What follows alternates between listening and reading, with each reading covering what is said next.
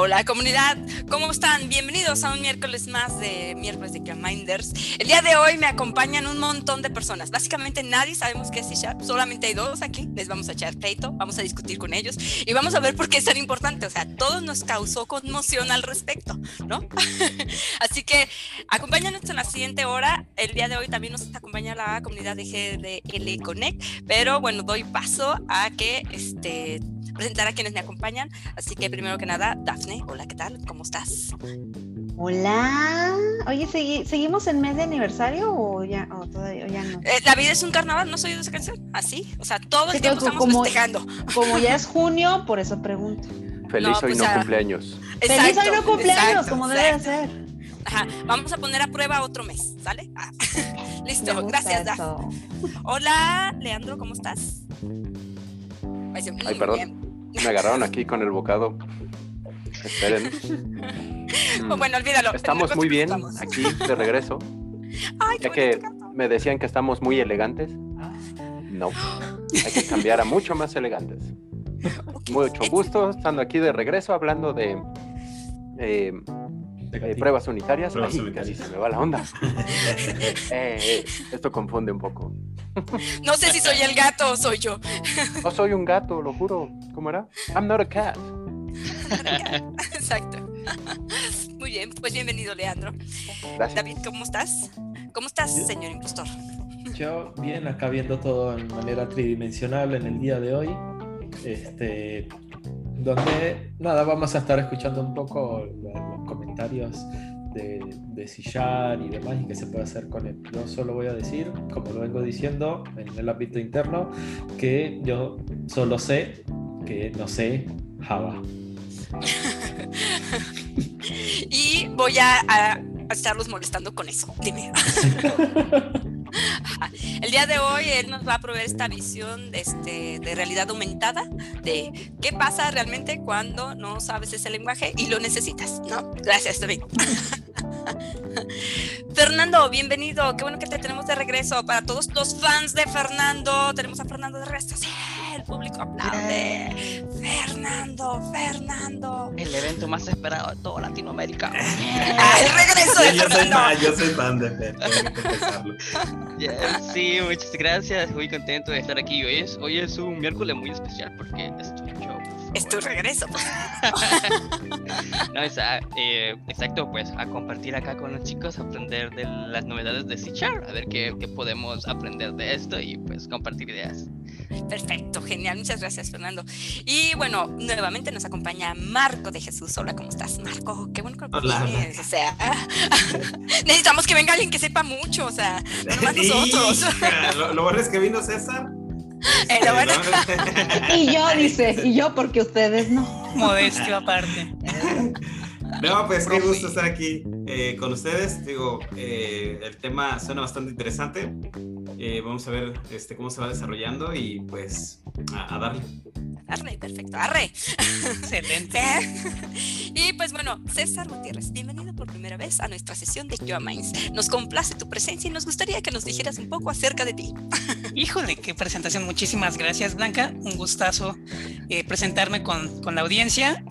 pues ya dijo Blanca, mi nombre es César Gutiérrez, soy líder y organizador de la comunidad Guadalajara Connect que nos enfocamos básicamente a organizar meetups enfocados a tecnologías Microsoft. Entonces, la comunidad lleva ya cuatro años y en abril pasado ya formamos parte del ecosistema oficial de Microsoft de comunidades de desarrolladores. Quiere decir que ya estamos en el mapa, y aparecemos ahí como miembros de la fundación.net, que es quien está detrás de los proyectos open source de Microsoft, ¿no? Entonces, pues ya vamos adquiriendo más forma en ese sentido y pues eh, principalmente junto con otras personas que en su momento estuvieron en la comunidad, pues hemos impulsado que, que esa comunidad viva. Entonces, es básicamente lo que hago. Después de eso, pues dicen aquí que soy el bueno en C Sharp. Yo nomás sé que, que, hago esa chamba y doy clases de eso, entonces no, sé si es suficiente. No es por presumir. No es porque Microsoft me reconoce como tal, pero bueno, ¿quién es Microsoft? Sí, sí, sí, o sea, claro. Ellos pueden decir lo que quieran, por supuesto. Un simple mortal aquí que cobra y es gringodín. Bueno, no es gringodín, es godines y sufre cada quincena, ¿no? Todo bien. confundirlo. Sí, o sea, que tenga el problemas con sus gastos es diferente con lo que puede ganar, ¿ok? Híjole, sí, eso sería una buena investigación. pues bueno, pues bienvenido César. Así que comunidad, si ustedes les interesa saber y, y vamos a hablar de pruebas unitarias y de pruebas automatizadas, ya digo que les decía a los compañeros antes de, salir al aire, es que muchas veces nos emocionamos y queremos saber el, nuevo lenguaje. Bueno, queremos saber otro lenguaje con nuevas herramientas para empezar a automatizar nuestra UI y a veces ni pruebas unitarias tenemos, no tenemos ni un sistema de integración continua, ni nada, no sabemos versionar el software, este es el bueno, el bueno 2, el bueno 3, ¿no? Y así. el ultimísimo bueno. ahora sí es el último. Ahora sí es el último, quizás ya el de hoy quede, no sé. Último, último, último. y tú lo has visto, César, seguro con tus alumnos, ¿no? Claro, claro, sí, sí, sí. Es, eh, hay muchas anécdotas, pero no, no, tienen que ver con pruebas unitarias necesariamente. Eh, cualquier cosa así la documentan en general. Sí, sí, sí. Pues bueno, entonces, mi primera pregunta o mi primera experiencia que, que para abrir este tema, como siempre, yo siempre he fracasado en todos los temas la primera vez, ¿no? O sea, primero, para que sepan. Entonces, siempre mis anécdotas son de fracaso. Entonces, eh, yo cuando estudié la carrera, el único lenguaje que me enseñaron precisamente fue C. ¿no? Todavía no llega, llegaba Java.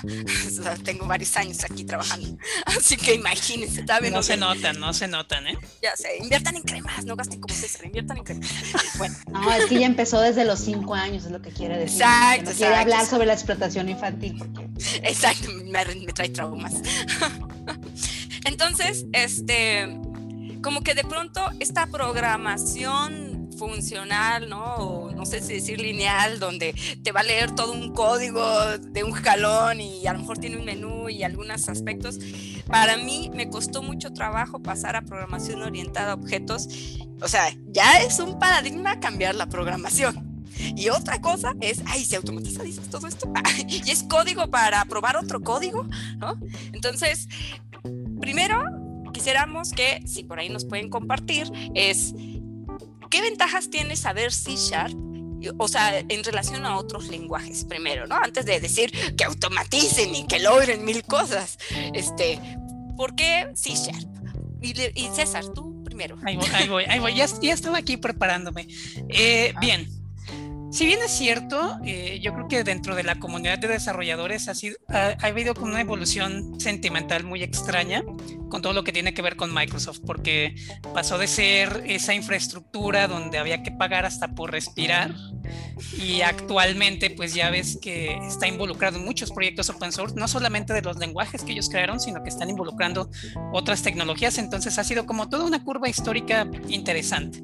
Eh, además del contexto histórico, C Sharp como lenguaje eh, es de los pocos en el que puedes trabajar en diferentes plataformas, es decir, eh, puedes enfocarte a las bases de conocer el lenguaje, cómo hacer programación orientada a objetos, cómo trabajar con archivos, cómo trabajar con estructuras de datos o lo que sea que tu proyecto requiera.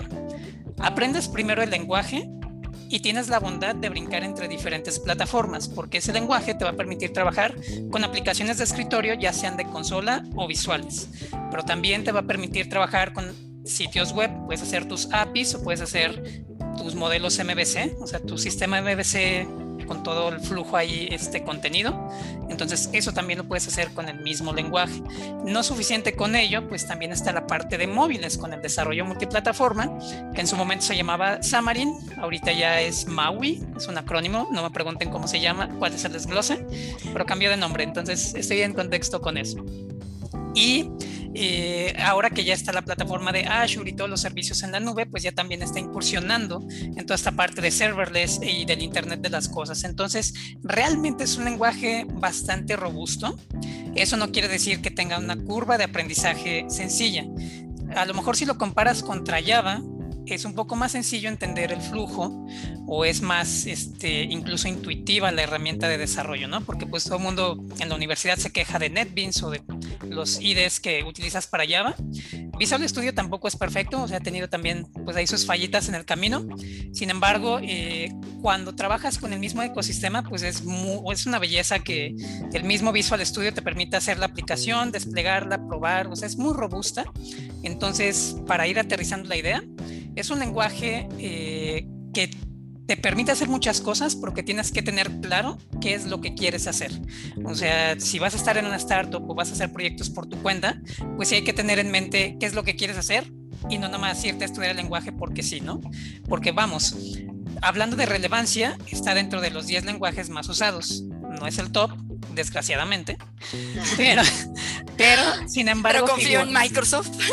no, sin embargo, figura. Y creo que eso es relevancia porque muchas veces en esa labor de exploración o de saber qué estudiar, pues hay gente que puede dudar de, ay, es que a lo mejor aprendo este lenguaje y, no va a haber proyectos o no me va a dar de comer, digo, hablándolo en un terreno muy godines. Entonces, eh, pero es importante saber eso, ¿no? Que, que, no solamente es la parte open source, que está Microsoft detrás de, entonces hay muchísimo soporte, hay bastante documentación, entonces realmente hay muchas áreas de oportunidad para alguien que incursione en este lenguaje. Okay, y a tu club de fan en el, en el chat, este Joshua dice, otra ventaja es que tiene gran soporte, ya sea de Microsoft o Third Party, es un lenguaje muy versátil y flexible. Así es sobre todo ahora en las... ¿eh? hay porras. No, y, y, algo que olvidé mencionar, digo, además de las plataformas, eh, recientemente, estamos hablando de 3, 4 años para acá, quizás uno o dos más, eh, hay una versión del lenguaje que ya es multiplataforma en cuanto a sistemas operativos, que es el llamado .NET Core, porque tradicionalmente dices, ah, pues es Microsoft nomás en Windows, ¿no? Y, pues ahí hay gente que lo ama o lo odia o tiene ahí sus opiniones encontradas. Pero ahora en este caso, eh, en el tema del open source y de expandir el alcance que se puede tener, pues ciertamente ya tienes la bondad de decir, ah, pues ya hice mi aplicación con un solo lenguaje que es C Sharp y yo puedo decir, ah, pues la voy a desplegar en Windows o la voy a llevar a Mac o la voy a llevar a Linux. Entonces, esa versatilidad pues también es interesante en el caso del diseño de una carrera en esta tecnología. Y te dicen que no se te olvide para Linux. Ah, sí, sí, sí, Linux. Eh, mira, yo tengo experiencias muy malas con Linux, pero no quiero traumar a la audiencia. O sea, eh, ok, ok. Eh, no hablemos de cosas tristes. por favor. ok, vamos a irnos por partes. Delicado, delicado. A ver, bueno, primero, a ver, los que, los que estamos, excepto tú, César, ah, y excepto tú, Marco, los otros cuatro, este, levanta la mano el que sabe programar en C Sharp. Ah, Yo solo vine por. Ok, ya somos equipos, los de acá, hay que organizarnos qué lenguaje vamos el a que sabe, el que sabe, el que sabe o el que ha programado. O sea, lo he programado y me ha tocado. Hemos, programado aquí. Claro, siempre Blanca, vámonos, déjalos solos. Vámonos con una cerveza. de hombres, adiós. Ahora sí me toca. Desarrollador certificado de Microsoft. Ándale, ándale. Oye. Oye, ahora resulta que todo el mundo sabe programar. Yo también, fíjense. ¿eh? sé programar mi vida, fíjate. Para, eso están los cursos de QMinds. Sé programar mi agenda para. Ah. Exacto. Bueno, entonces, vamos a ver, ya nos explicó un poco César de cómo es este lenguaje y todas sus bondades, ahora por qué elegirlo, y es de, soy una emprendedora, ¿por qué no he elegido eso más? ¡Ah! Pero vamos a hablar de los aspectos de calidad un poquito. Entonces, Leandro, tú que has estado programando, dices, espero que no hayas mentido, ah, este, ¿lo utilizaste como para desarrollar un programa o para hacer pruebas? Proyectos completos. oh my God. Aunque tengo que aclarar que de esto ya llovió un poquito, digo, he seguido programando aquí y ahí algunas cosas que hagan falta o sean necesarias ya en el mundo y mi vida de tester, pero eh, pues yo empecé como programador en C y en el Visual Studio 2000 me parece que era. Creo que todavía era número el Visual Studio, todavía no tenía 2000 ni nada.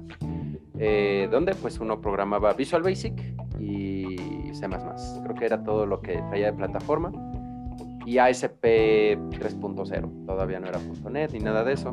Y de repente Microsoft claro se alocó que Leandro también empezó a programar desde los 5 años igual que Blanca.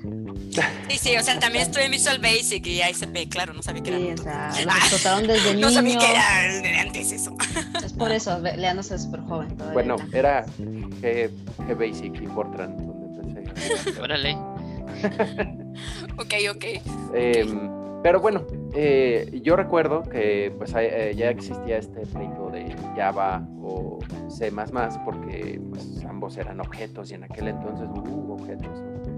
Eh, pero definitivamente en aquel entonces se sentía una mayor facilidad de programar en Java por el modo en el que manejaba los objetos. Realmente si hoy en día me preguntaran cómo le hacía C++, no me acuerdo perfectamente, pero era un poco más complicado. Tenías que todavía trabajar con apuntadores y hacer varios malabares para los objetos, así que eh, don Bill Gates, creo que todavía en aquel entonces estaba a la cabeza de Microsoft, Dice, pues vamos a copiarlo y vamos a hacer C++ que sea más más. Entonces C más más más. Si se fijan el C sharp, que es este gatito, son cuatro signos de más. Entonces ese es el más más más más. Y algo que tenía y salió, wow, todos éramos de bueno, el Visual Studio tiene este ya se parece al Java y ya podemos eh, hacer los includes o cómo se llamaba el using eh, traernos librerías, empezar a jugar un poquito más, una mezcla mutante de eh, Java, C++, C tradicional, eh, porque pues todavía te permitía hacer algunos malabares de C puro. Y con todas las monerías que metió Microsoft junto con lo que mencionaba César, este compilador interno que era también la competencia del Java Virtual Machine, donde cualquier cosa que hiciéramos en Visual Studio o con las librerías de .NET, se pasaban a esta librería intermedia y ya lo puedes correr así donde quieras. Casi, también, eh, César, tuve mis malas experiencias con... Me siento como, no, no lo tomes a mal, pero me siento como, sí, recuerdo cuando en mis tiempos... Aquellos días que programábamos... Mi, mi compañero de cubículo dinosaurio programaba con puro bloc de notas. Compilaba en una piedra. Los el meteorito. No, no, no, sí ceros. Preguntan en la audiencia, si estudié C++, entonces puedo pasarme a C A cualquier lenguaje, creo. Es relativamente Que nada te limite. Exactamente, no te limites, Fanny, no te limites. Java, C, C, C++, C Sharp, de, comparten una estructura de lenguaje muy similar, entonces sí, sería relativamente fácil hacer el salto. Sí, de hecho es eh, complementando lo que dice Leandro, algo que comentamos antes de iniciar, eh, es, eh, es un lenguaje más complicado C++, entonces tener las bases bien asentadas de un lenguaje así, con más facilidad vas a brincar a orientado a objetos o algo más como Python, ¿no? Entonces, sí, es, la base de muchas cosas porque conceptualmente te forza de esa curva de aprendizaje a pensar más que simple hecho de déjame investigar cómo se hace, sino realmente ponerte en el contexto de qué es lo que estás haciendo, qué es lo que quieres lograr y cómo el lenguaje te va a permitir lograrlo. Diferente a, ay, déjame googleo cuál es la librería o cuál es la función. Que digo, siempre nos ayuda y siempre dependemos de eso, no es un crimen. Pero vamos, son diferentes las habilidades que formas según el lenguaje que aprendes respecto a ese contexto un poco debatible. Yo diría que alguien que sabe programar bien, bien en C++, tal vez sabe mejor la teoría y conceptos de objetos que alguien que empezó con C Sharp. Porque C Sharp y Java ya te dan todo muy masticado, muy fácil. Ya están implementadas muchas clases, muchos métodos. Y en C Sharp me acuerdo que era un... C++, perdón, era un relajo estar manejando ciertos elementos de programación de objetos, polimorfismos, herencias, todo este tipo de cosas eran un malabar interesante, sí, sí, recuerdo. Ok, bueno, vamos, viendo. Marco, ¿cómo estás? Este, no, no te vayas, no te duermas. Ah, yo sé que todo esto tú ya lo sabes, ¿no? Es como otra vez. Ah. Sí, de pregunta de entrevista. Ajá, pregunta de entrevista. Este, si tú quieres automatizar pruebas, ¿no? C Sharp cuáles son las ventajas que te da o no te da ventajas, es igual que cualquier otro, o con qué herramientas puede trabajar. ¿Por qué elegir eso para automatizar? Eh, digo, para automatizar del lado de UI, digo, creo que siempre podríamos hacer la separación entre, entre la aplicación y las pruebas automatizadas. Ah, siempre he dicho que una de la pregunta siempre es, um, mi proyecto está en JavaScript o el proyecto que tengo que validar, la aplicación web que tengo que validar está eh, en JavaScript o está en C o está en Java, ¿en qué debería yo de, de, este, de validarla? La recomendación es, pues, en la que el equipo se sienta más cómodo desarrollando. Eso es lo primero, que no va a haber una curva de aprendizaje. Si, si todos saben Java, pues no se la compliquen. Sin embargo, si todos tienen un lenguaje común, el equipo de desarrollo como tal, quien está desarrollando la aplicación y que está desarrollando las pruebas automatizadas, pueden trabajar con el mismo lenguaje. Creo que es más, la curva de aprendizaje se vuelve un poquito más corta porque inmediatamente tú puedes llegar directamente con el, con, con, el desarrollador y decirle, bueno, ¿cómo, ¿cómo funciona tu componente? Y tal vez si vas a hacer un poquito de pruebas automatizadas más del lado del servicio, pues puedes llegar directamente y decirle, oye, ¿crees que pueda yo jalar tu, tú ya tienes un artefacto, tienes un Nugget Package que yo pueda consumir y que lo, puede, y que lo pueda empezar a validar? Entonces tal vez, um, creo que depende del contexto, pero el hecho de que sí todos hablen un mismo lenguaje de programación creo que ayuda bastante. Eh, creo que una de las cosas que han mencionado que tiene eh, las herramientas de Microsoft, una es, creo que la facilidad de uso dentro de todo el ecosistema ya hablaban de este como proveedor de servicios de Azure, pero también de todas las herramientas que te permite utilizar, como tenemos Azure DevOps y las herramientas de ahí de, de Visual Studio y Visual Studio Code y, los, y lo sumamente interesante que también mencionabas es acerca del .NET 5 que pues ya es la tendencia, ¿no? Yo me acuerdo que cuando estaba trabajando, bueno, cuando empezaba a conocer lo que era este C Sharp, me metí ahí un, a un entrenamiento este, del .NET Framework 3.5 y no seguí mi camino por C Sharp todo el tiempo y cuando regreso a C Sharp, digo, me metí a Java y seguí con Java eh, y cuando regreso a C Sharp me doy cuenta que ya el 3.5 estaba viejo y luego ya estaba en el 4 y ahorita dicen, no, pues es que el Net Framework pues ya no es, ya, ya es como,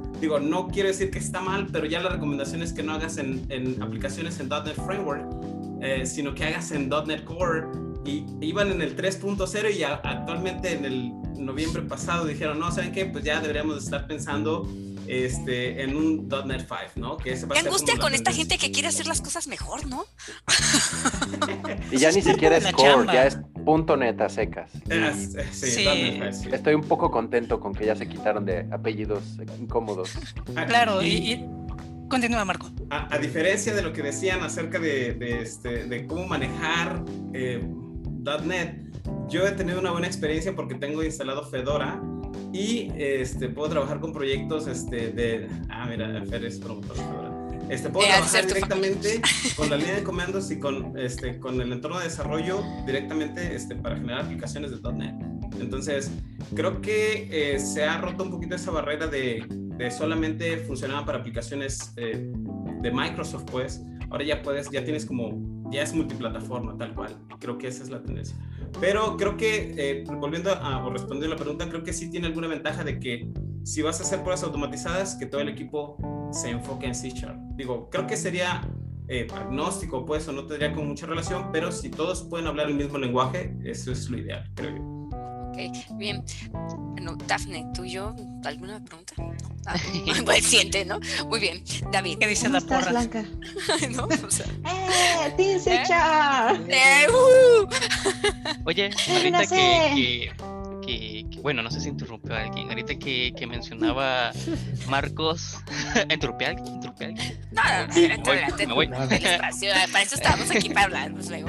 Ahorita que, que Marco mencionaba eh, este, lo de Fedora y lo, lo, de Linux junto con esta combinación de C eh, ah, en el pasado yo detestaba mucho todo lo que tenía que ver con .NET porque era algo muy cerrado. Entonces era como que, ok, solo en Windows va a funcionar pero creo que ha evolucionado bastante. Ah, ahora con esto de, al principio con las colaboraciones de los, de, los proyectos open source, yo no me la creía mucho. Decía, bueno, ¿qué jugada estar haciendo Microsoft con esta gente? Pero las cosas, las cosas que han hecho la han logrado hacer bien. Han llegado a tener muy buenos proyectos eh, open source e inclusive ahora hay muchas cosas en GitHub eh, impulsada por la comunidad de, de, de Microsoft, por así decirlo y muchas cosas funcionan muy bien ahora también en, diversas plataformas, inclusive hasta Mac y Linux. Eh, César mencionaba que antes era un dolor de cabeza trabajar en Linux, pero creo que ambas cosas ahora han cambiado de perspectiva y han mejorado muchísimo porque yo recuerdo que antes sí para resolver un problema tenías que saber un poco más de comando terminal, jugártela y hackear algo. Eh, pero ahora Formatear, reinstalar, formatear, reinstalar. Comúnmente puede ser. Sí, sí, sí. El mágico reinicio. Pero, ahora como que, como que hay mucha compatibilidad y eso es, eso es genial. Ah, y pienso que una de las cosas, no soy experto en C sí he tocado mis cuantas cosas por ahí porque me han obligado, pero una de las cosas por la cual podrías elegir C es porque la comunidad que tiene C es muy fuerte, muy activa, hay mucha documentación y sobre todo eh, en, multi, en múltiples lenguajes. He visto muchas cosas en español, bastante. No le hagas la barba a César, ¿eh? No te va a hacer en ninguna otra comunidad, Oye, no, no, no, yo soy... no es mi cara. a mí me gusta, a mí me yo no sé, yo no dejo de querer Java, yo soy Linux cero de por vida, pero hay que mencionar las bondades que trae la comunidad de Microsoft. Usamos Visual Studio Code gracias a esta gente que se dignó a hacer algo bueno. ey, ey, ey. Visual Studio ya era bueno. Visual Studio Code fue con la intención de quitar mercado a Sublime y otros editores de texto. bueno. pero, es, un buen punto. Es un buen punto el que menciona Fernando y es básicamente la evolución que ha tenido dentro de la comunidad. Digo, al, fin, al inicio, cuando empezó este brete del multiplataforma, pues uno de los principales competidores de .NET Core era Node.js. Entonces ha habido análisis de desempeño en cuanto a las bondades del lenguaje y .NET Core en aplicaciones web ya es muchísimo más rápido y más eficiente que Node.js. Obviamente pues hay todo un tramo y hay mucho trabajo que se tiene que hacer y parte de eso inicia con lo que mencionaba Leandro acerca del .NET Framework 5. O sea, ya no va a haber muletillas, vas a tener un simple engine, un simple compilador, que en tiempo de ejecución va a decir, ah, ¿qué instrucción agarro? ¿La de Windows, la de Linux o la de Mac? Entonces eso para ti como desarrollador, desarrolladora, pues es más transparente y te quitas de rollos de, ay, es que la versión 3. no sé qué o 5. no sé qué, sino que ya se vuelve algo más unificado y eso pues te da más tranquilidad, ¿no?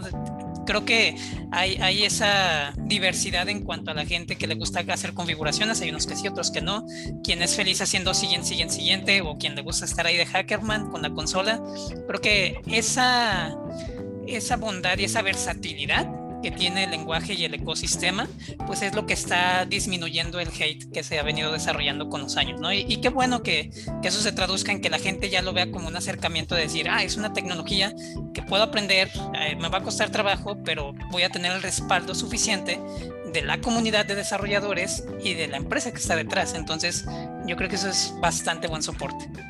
Ok, bien. Bueno, le vamos a agregar, espera, un, poco de este intriga esto. Ay, sí. Que se ponga bueno. Ajá. Le hemos pagado al impostor para que les eche pleito. A ver. impostor, haz lo tuyo. ¿Cómo? Yo haz también tu chamba. Bueno, yo, yo solo yo solo voy a decir un, un, par de cosas que es obviamente Microsoft, eso yo, yo vengo colaborando con muchas cosas de Microsoft al día de hoy, precisamente eso, ha, abierto mucho las puertas y ha ido trabajando precisamente en, ampliar su plataforma, no, no, solo su plataforma de desarrollo, sino en, realidad en general.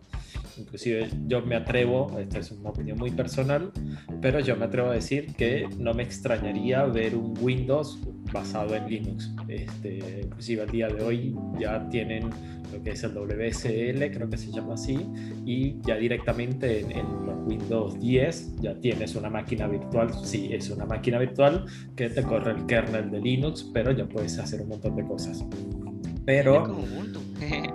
eh, pues, sí, o sea, puedes tener varias cosas, puedes tener inclusive Fedora, Debian y demás. Eh, ahí el, el tema es no es por nada, pero la última gran contratación que hizo Microsoft a sus filiales no fue nada más y nada menos que al creador de Python. Y por alguna razón será.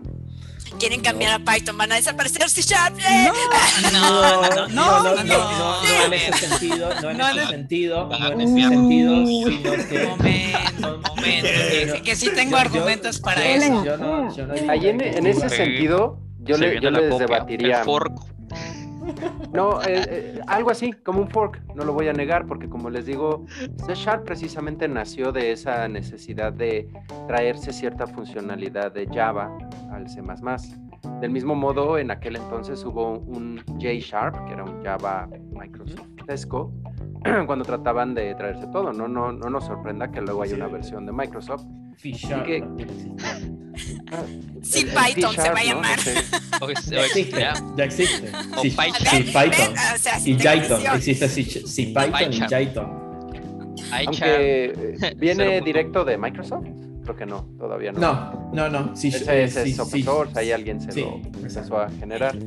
Pero sí, sí es eh, una tendencia que yo recuerdo, como bien dice César, en el pasado Microsoft con signos de peso en su soft eh, o de dólar. Todo era generar revenue, hacer algo, copiármelo, eh, generar algo similar y pues la estrategia de una empresa grande que va jalándolo, ¿no? Pero algo padre que sí han estado haciendo eh, recientemente es traerse todas estas funciones padres o que llaman la atención e integrarlos en la plataforma. Incluso esas que son hacer medio open source algunos componentes, hacer los editores más fácil. El señor Master Visual Studio todavía nos cuesta un ojo de la cara porque tiene 300.000 funcionalidades, pero nos dan opciones eh, que podemos integrar felizmente en cualquier plataforma. Y aquí creo que también hay un- una combinación de eventos, ¿no? Entre que podemos poner un portal.net adentro de un Docker, adentro de un Linux y adentro...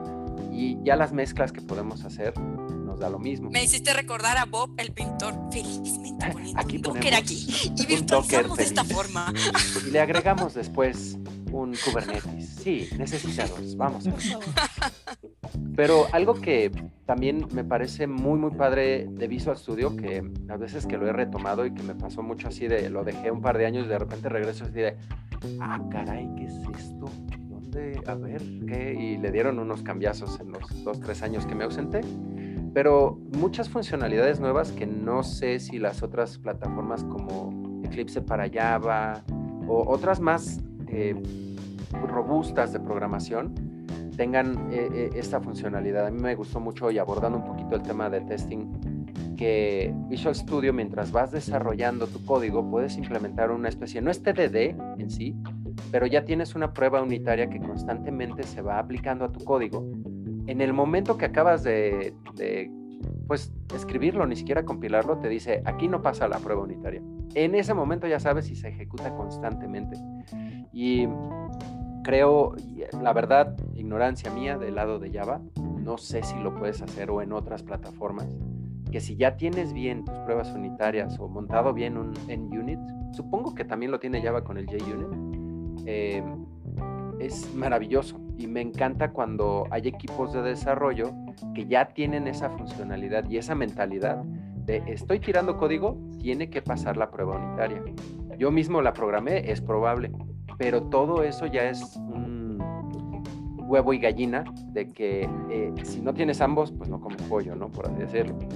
Entonces, Hay cosas, perdón ahí, Lea, hay cosas que, que tienen implementada Java. Yo no soy Java lovers, por así decirlo, pero eh, precisamente que, que, fue algo que trabajó mucho el equipo de, de IntelliJ, ¿no? Los rusos, una de las cosas que, que trabajaron fuertemente, precisamente, y por eso IntelliJ tomó mucho auge en el mundo de programación de Java, es que el, el IntelliSense y el motor de detección y de recomendación era, tenía como una especie de inteligencia artificial que precisamente ya te, ya te iba recomendando, que incluso llegabas a escribir métodos y ya te iba diciendo como, che, guarda que este método te puede lanzar un, una excepción y no la estás atajando, por poner un ejemplo. Entonces, o sea, son cosas, inclusive creo que PyCharm, por el lado de Python, también lo va recomendando porque son de los mismos creadores. Y eso, ¿no? Precisamente lo, lo, lo que vos mencionás, yo, yo, lo que sí creo siempre, y repito, vengo laburando mucho con, con, Microsoft, pero eso, Microsoft siempre ha llegado un poco tarde a las fiestas, ¿no? Obviamente, como es Microsoft, tiene una linda billetera y, de, y puede darse ese lujo, ¿no? De, bueno, llegó tarde a la fiesta, no importa, ah, se acabó si el no pastel. los compra, los copia. Extrajo claro, dinero, ¿por qué no, no que pase? No, por eso, ah, se acabó el pastel, bueno, no importa, yo llego, pastel para todos. y todos contentos. Yo quisiera rescatar un punto del cual se, se originó esta diferencia en respecto a lo que mencionabas de Python, ¿no? que esa adquisición que para muchos fue controversial, que el creador del lenguaje formara parte ahora de las filas de Microsoft. No, para mí... Tiene una razón muy particular eh, y es cloud, es, es, la cloud. Exactamente, o sea, no es necesariamente que Python vaya, vaya a competir en determinado momento con C Sharp, porque tienen enfoques completamente distintos. Digo, yo tengo un conocido que trabaja mucho con temas de Machine Learning y de hecho está certificado por parte de Google da sus cursos a partir de Python por todo este tema de reconocimiento de patrones, identificación de objetos, que son servicios que Azure ya tiene. O sea, tiene reconocimiento de voz y algunos servicios de inteligencia artificial que me imagino que se van a robustecer con el uso de Python. ¿Por qué? Porque es más rápido utilizar un lenguaje que ya tiene una base de código más sólida que empezar a hacerlo desde cero con C Sharp o con cualquier otro lenguaje propietario. Creo que en ese sentido es importante puntualizar y tener el contexto de, pues son tecnologías, son herramientas. Creo que en, en otras comunidades eh, se ha debatido el tema de cuál es mejor, cuál es peor y demás. Y creo que al final de cuentas, todos los lenguajes de programación son herramientas. Son tan buenos, son tan malos como tú los sepas usar y para lo que los quieras utilizar. En ese sentido. ¿Cómo se integra? Blanca, no importa qué lenguaje uses, eh, la, la que fracasa eres tú. Okay. No, no, es que, es que, el, problema, no, es, el, problema, no es el lenguaje, el problema son... Era, sí. okay. Mira, capa 8. Eh, no, no, no, no necesariamente capa 8, capa 8 pero... Es, es, la interfaz de, teclado asiento. Yo creo, yo creo que el problema está entre el teclado y la silla, pero... Bueno. Sí, sí, sí. Por ahí va. No, no, no. Pero poniendo un ejemplo aquí más este, mexa con, con Guadalajara, es como si te compras un Ferrari para andar en López Mateos a las 2 de la tarde. O sea, ¿qué provecho le vas a sacar? Valor. En el cerro, que vaya. Sí. Ándale, exacto, cosas de ese estilo. Entonces, en, ese, en, esa, en esa onda, porque hay mucho auge, digo, es importante estar consciente que, digo, a pesar de que estamos hablando aquí de C Sharp, hay muchos cursos, hay muchas iniciativas que incluso ustedes también están en ese ecosistema de, conocimiento, en el cual se busca que más gente esté involucrada en, en, hacer tecnología, ya sea desarrollando, probando, diseño de experiencia y todas las áreas que competen pues a este, a este bonito mundo, ¿no? Sin embargo, eh, yo siento que la formación se ha deprecado en el sentido de que ya no hay una, un fundamento en el cual la gente realmente aprenda un lenguaje teniendo conocimiento de causa. ¿A qué voy con esto? Hay muchos cursos de JavaScript y todo el mundo quiere hacer JavaScript como si fuera el 21 lenguaje o la única tecnología o la que más dinero te va a dar, porque obviamente el dinero es un aspecto importante. Ese es el mayor aspecto, que donde hay más vacantes es el lenguaje que quiero aprender, no para lo que sirve, para qué fue hecho y cuál es su mejor. Ni por qué me haré bueno en ello, no. Exacto, pero vas a volver, digo, sin afán de agraviar a la audiencia, pero vas a convertir ese lenguaje o esa subcomunidad del gremio en, por ejemplo, egresados de, la, de, contabilidad, que son como 100, 200 personas por generación, o de comunicación, o esas carreras que ya tienen más tiempo y tu competencia va a ser más fuerte. O sea, evidentemente sí necesitamos muchas manos, pero cada quien tiene que ser consciente del plan de carrera que quiere desarrollar. No con eso es desalentar de, ay, pues si ves el curso no lo tomes o no, nada de eso pero sí eh, el hecho de formar ese plan de carrera, sea con C con, con, el lenguaje que tú quieras y el que más te guste, que vaya siempre encausado a ese. ¿Por qué no? Digo, debe ser, debe ser muy grande y muy bonita la billetera de la gente que está trabajando en ensamblador. Lo respeto y admiro mucho. Igual Llorar en un yate es digno. No, esos que escriben drivers, o sí, sea, eso, cosas más de base. Claro, son niveles completamente distintos porque también esos cursos que te venden la idea de ser un desarrollador, desarrolladora web en seis meses o cuatro meses o n meses, este, pues es muy idealista y está muy acotado al, a los CRUDs, ¿no? O a las aplicaciones tradicionales. Pero viene, si bien es cierto, pues no es lo único que hacen los lenguajes. O sea, también hay una curva de aprendizaje. Si quieres trabajar comercio electrónico, si quieres web, si quieres móvil, si quieres pruebas, si quieres o sea, con, con, con, un punto importante, César, que, que, es algo que yo, que yo menciono mucho en, en, el lugar donde yo laburo, que es, ah, sí, el desarrollador, ¿no? Vos querés convertirte en desarrollador, sí, tenés que aprender, no sé, eso. No, te convertimos en desarrollador en cuatro semanas. No, no, no, para. O sea, ¿qué, ¿a qué te referís con desarrollador? Porque un QA eh, Automation Engineer es también un desarrollador simplemente que está desarrollando otras cosas. Con eh, enfoque, claramente. O sea, con otro enfoque, con otras tecnologías. Entonces... No, y tienes esos cursos que si viene alguien que ya sabe, no sé, Java y ensamblador y tres lenguajes más, y más bien ahí es la mentalidad programática, o sea, si entiendes más uh -huh. o menos cómo debe de fluir eventos, todas estas cosas que influyen. Sí, claro, en dos, tres semanas te estoy eh, dando algunas pataditas en Node bastante respetables. Exacto. Pero si no tengo ni la más remota idea, es mi primer día agarrando una computadora. Eh, hay otros cursos previos. Sí, sí hay. Donde se enciende. sí, hay, mucho que hacer y, no por defender el sistema universitario para no entrar en controversias de más, pero ya que estamos en un aforo donde la mayoría son testers, seamos realistas. Es un área de oportunidad muy grande que está bien descuidada. O sea, si no es por iniciativas fuera de la escuela o porque la empresa te pagó el curso de capacitación, el área de testing está bien abandonada. O sea, no hay catedráticos, no, no, es que es la realidad, Blanca, y a mí sí me desespera y trato de hacer lo propio con los cursos que yo imparto, digo, esa es la, esa es la realidad. Sin embargo, no es suficiente, o sea, que un chango entre 100 que están en una universidad, que sea el único con ese enfoque, la verdad es que no ayuda. ¿Por qué? Porque estamos preparando gente que sí sea muy buena para investigar y resolver problemas usando Google. ¿realmente están razonando? ¿Realmente están pensando en el problema que tienen que resolver? ¿O solamente copiaron el log y lo pegaron en, la barra de búsqueda? ¿no? Eh, hablando de las pruebas, eh, es, bien, es bien cierto que si ya sabes desarrollar una aplicación chiquita, un, no sé, un CRUD de, estudiantes, que casi siempre el, ejemplo quemado de mis cursos. Este, si haces un CRUD de estudiantes, es algo sencillo porque aprendes las bases del lenguaje, trabajas bases de datos, trabajas diseño visual si es el enfoque de la materia, pero también puedes ir introduciendo el concepto de pruebas unitarias.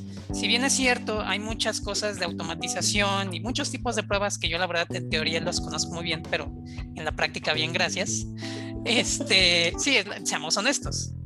Este, si bien hay todos esos tipos de pruebas, no hay esa cultura en el desarrollador, desarrolladora de decir, ok, esto es lo que acabo de hacer, ¿cómo puedo tener algo verificable con lo cual yo pueda constatar que mi código está bien, más allá de darle run al, al compilador y decir, ah, sí funciona, ¿no? Esa cultura nos hace falta demasiadísimo y, y, es algo que tenemos que retomar, ¿no? Creo que ahorita estamos muy enfocados en el tema de ser punta de lanza y, y ponerle internet hasta la plancha y todas esas cosas que, que, están bonitas y hay mucha, mucho ingenio y creatividad detrás de ello.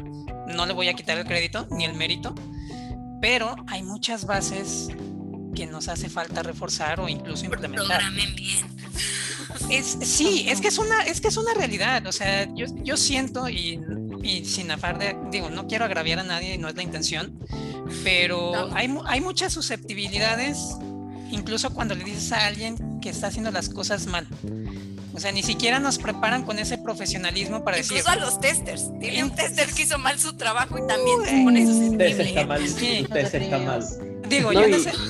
Ah, ahí, ahí yo agregaría algunos detalles, ¿no? Porque es muy cierto lo que dice César. En la escuela casi nadie eh, te enseña, o yo no conozco ninguna, que tengan algo de QA o calidad en un poco de proyectos, un poco de administración, pero digamos prácticas, no, no buenas prácticas, porque en la universidad te enseñan la mayoría de buenas prácticas para eh, desarrollar y para dejar bien tu software pero digamos prácticas acá súper profesionales.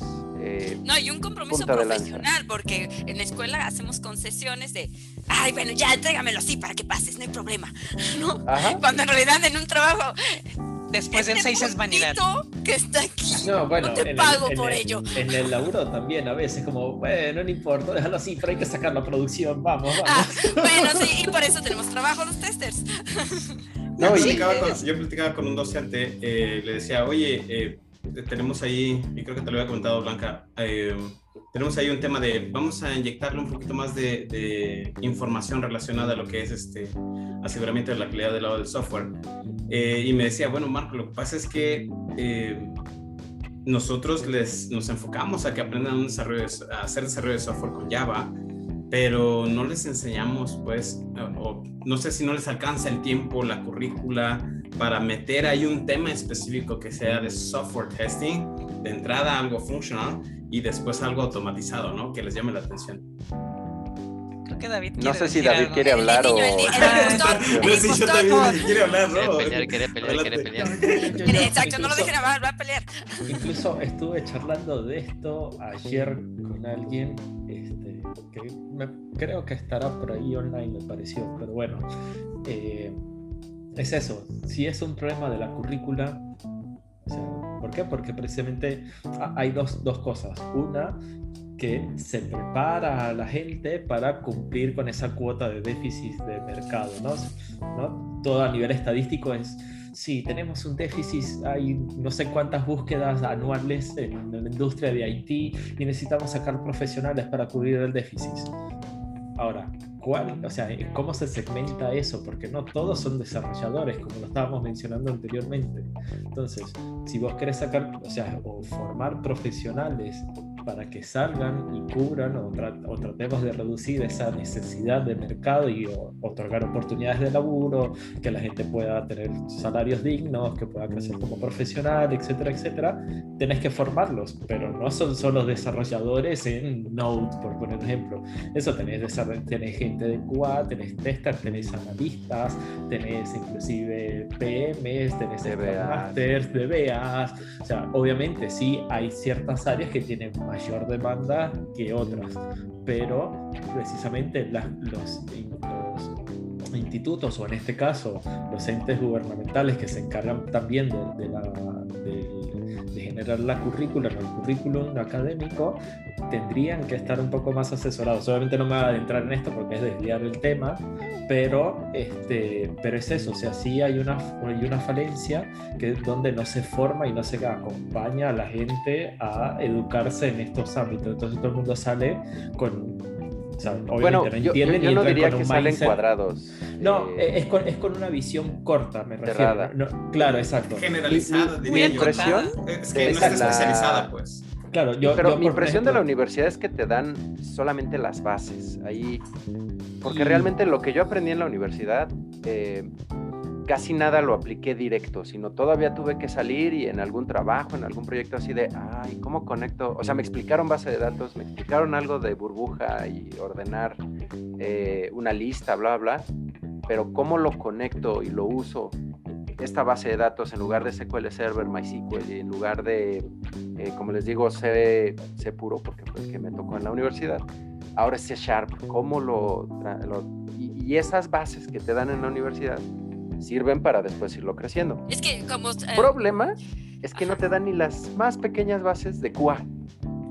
Pero es que, ¿sabes qué? Es que el problema que acaban de decir hace un momento es, aprendes un lenguaje que no sabes ni para qué es mejor ese lenguaje. Y entonces, el día que desarrollas algo, no sabes realmente qué tan, fue, qué tan bueno fue, si lo hiciste bien comparado contra qué. Creo que más bien el punto es desarrollar esa mentalidad programática que aprender el lenguaje en sí. Muchas veces me dicen, ¿sabes tal lenguaje, tal? Eh, yo, no, pero dame un par de semanas y ya empiezo a hacer algo. Porque nada más necesitas interpretar, o sea, en español ponemos un signo de interrogación al final, pero también al principio. En inglés solo lleva al final, pero sé que hay algo que me indica que es pregunta. Entonces nada más es buscar el equivalente y comenzar a hacer, si entiendes que, por ejemplo, eh, Java son objetos, que C Sharp está usando estos elementos, pero tienes NuGet, tienes eh, los using commands para traerte librerías pero alguien tuvo que decirte que, que, vayas a investigar eso, o sea, no es como que un día te levantes, ay, tuve un sueño raro. Pero tú ya llegas sabiendo que hay librerías que lo perdimos. Híjole. no, alguien está boicoteando al señor Leandro. No, el señor impostor. Ah, hizo testing. Hay alguien que no hizo testing. Eh, Marco, ¿quieres decir algo? ¿Por qué pasó esto? antes de, antes de Marco. Pero Fernando tenía una intervención, ¿no? Estaba así como haciendo ah, malabares para participar. A ver, a ver, esperen, esperen, esperen. Ya llegó. Dafne, tu pregunta. Yo, nomás para agregar a la parte de la universidad de no nos enseñan testing, o sea, lo que pasa es que eso ya es especialización. ¿Y qué te enseñan en la universidad? Las bases de la universidad, que son que matemáticas, que este Sí, entre 20 mil cosas, ingeniería mecánica. todas esas cosas son la parte en la que genera el razonamiento que viene desde este, la educación básica, ¿no? Te están enseñando el razonamiento de las cosas, que ya en la educación de hoy en día lo hemos perdido. Ya no nos dan Nadie razona igual. ya no razonó, es que la verdad ya no razonamos. Es que está más bueno el meme de cómo usar las ecuaciones para, para pedir. Que ir a investigar las ecuaciones. Sí, eso es, eso es un tema que yo creo que en una hora no nos sería suficiente. Y Y es importante. Y vamos a hablar de pruebas unitarias y automatizadas. Sí, sí, sí. algún día, en alguna, parte. No, eh, o sea, digo, hemos hablado mucho de la, de la controversia en la educación y cómo han evolucionado los lenguajes, pero al menos en la formación que yo tuve, que puedo considerar que fue privilegiada, eh, sí hubo un contexto a lo mejor no de cómo hacer pruebas manuales o cómo hacer este tipo de, de ejecuciones ya hands-on en la experiencia profesional, pero algo en lo que sí hubo mucho énfasis es eh, el modelo de cascada y cómo diseñaban las cosas y cuánto sería el costo que tú tendrías por arreglar errores, bugs o cuestiones que no consideraste dependiendo de la etapa. Y eso es lo que no se está teniendo en cuenta. O sea, C Sharp te va a dar las herramientas que tú las puedes utilizar, porque muchos lenguajes lo tienen. Pero si tú no tienes noción de ese contexto, de cuál es la implicación de que las cosas se hagan mal, tú te vas a preocupar de, ah, pues es que Google tiene la respuesta, o sea, ya para qué razono, si ahí va a estar. Y no hay nada de... resolvemos después. Exacto, o sea, no hay nada de problema en que haya muchos recursos, que haya muchas facilidades que en su momento las personas que crearon los lenguajes no tuvieron. O sea, creo que ese es un avance significativo para la humanidad y hay que valorarlo y atesorarlo. Pero la educación ahorita no nos está dando para pensar en cosas de pruebas unitarias, ni para pensar cuáles son las consecuencias de lo que estamos programando. quiero agarrar un ejemplo antes de seguirme desviando, Blanca, no me odies, pero eh, es algo que sucedió bien chistoso. Eh, digo, con esta situación de la contingencia, más allá del impacto económico, la gente que perdió sus trabajos, creo que hubo un impacto eh, muy evidente que personas que vivían de rentar su local y vender sus productos empezaron a migrarse al comercio electrónico. Entonces, ya sea con una plataforma autónoma o a través de Facebook Marketplace, por mencionar un ejemplo, pues la gente como que empezó a, a virtualizar sus negocios. Sin embargo, tenían que entender qué es eso del SEO. Tenían que, no, tenían que entender que no por el hecho de que tengas la información de la tarjeta de crédito de quien te está pagando, te te da derecho almacenarla. Y muchos problemas hay con las plataformas que te venden el carrito en línea que está basado en, OpenCart o en esas plataformas que son open source. Nunca tienen esas consideraciones que tienen que ver con la calidad. Digo, a lo mejor no directamente con pruebas unitarias, pero tienen que ver con la calidad y cómo estás dándole tratamiento a la información. O sea, esa mentalidad de, ay, pues yo soy programador y el mundo me las puede porque yo tengo el control sobre todo. No, o sea, eso no funciona porque tienes que estar consciente de que la información tiene un origen y tú la tienes que tratar con ciertas reglas para mantener su integridad. Y el hecho de tener acceso a ella no te da gobernabilidad, no te da autoridad sobre ella. Y en ninguno de los cursos que me digas que hay ahorita proliferándose, sean de Udemy, sean de instituciones, hablan de ese aspecto. Y tiene, y tiene mucho que ver con la ética que uno tiene que desarrollar, porque es bien importante. O sea, de nada nos sirve que tengamos 10, 10 mil, un millón de desarrolladores que sean la punta de lanza de trabajar sin pruebas unitarias, sin pruebas unitarias, prácticas, malas prácticas, bancarias. Exacto. Entonces, creo que va junto con pegado. Y en un ecosistema en donde la industria necesita profesionistas de calidad, las pruebas tienen que jugar una parte esencial en esa formación. Entonces, sí, yo creo que en esa planeación que, está muy bonita en Scrum de las historias, porque nos gusta decir qué hacemos allá y terminamos haciendo cascada o cualquier otra cosa que nada que ver, este, dejamos muy de lado o asumimos yo creo que es eso, eh, como que menospreciamos el esfuerzo que las pruebas nos demandan y decimos, ay, pues sí, o sea, si la tarea me cuesta tres horas desarrollar, pues nomás una hora de pruebas, cabo van a salir, no hay problema. Ajá, y ahí tienes a la gente.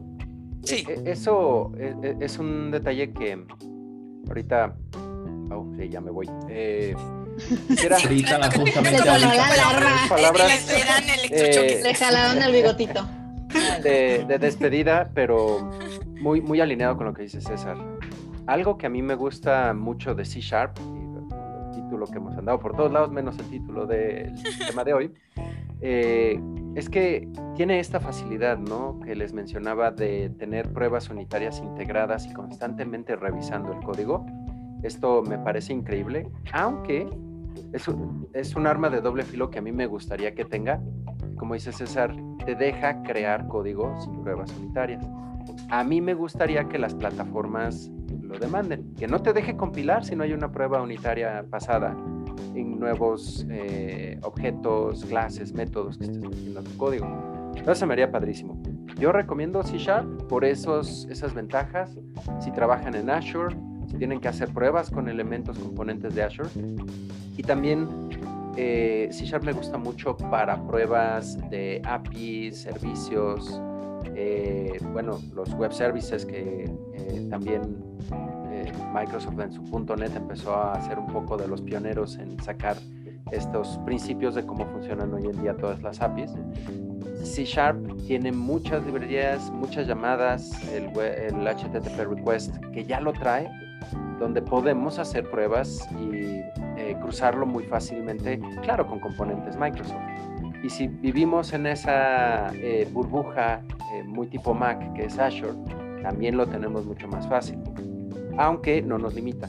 También hay ya una interoperabilidad asquerosa de todos con todos, aquí una orgifiesta horrible eh, o Tienes increíble. Son padres, ¿no? Digo, ya todos comparten con todo. Me, me gustó el término, ¿eh? me gustó el término. No, no sabe por dónde vendrá la cosa. Seguro. ah, ya, ya les di cuerda. Eh, pero y, tiene esas ventajas, ¿no? Que ya todos son APIs, ya casi todos son servicios, ya si es AWS, si es un Docker, ya podemos invocarlo de modo HTTP eh, más transparente y probarlo un poco al modo unitario. Muchas pruebas de servicio, a mí eh, servicio y unitario se me hacen muchas veces muy similares y a veces las reutilizo en una capa y en otra, porque estamos haciendo llamadas a cuestiones básicas para mí un servicio es eh, un método de una clase, a grandes rasgos, y no hay demasiada diferencia. ¿no? Entonces, esas son las ventajas. Bendito Microsoft se está abriendo al open source, a ser más compartido, bla, bla. Ahí donde encuentran, ¿eh? encajan el diente, ¿no? Como todo, donde ya... Microsoft no nos patrocina, quiero decirles. Ah, pues para la otra nos no soy sin Microsoft. Mira, para la otra nos orga... Cuando me vuelvas a invitar, Blanca, podemos ahí ver qué se puede. Avísame con tiempo y negociamos. Avísame con tiempo.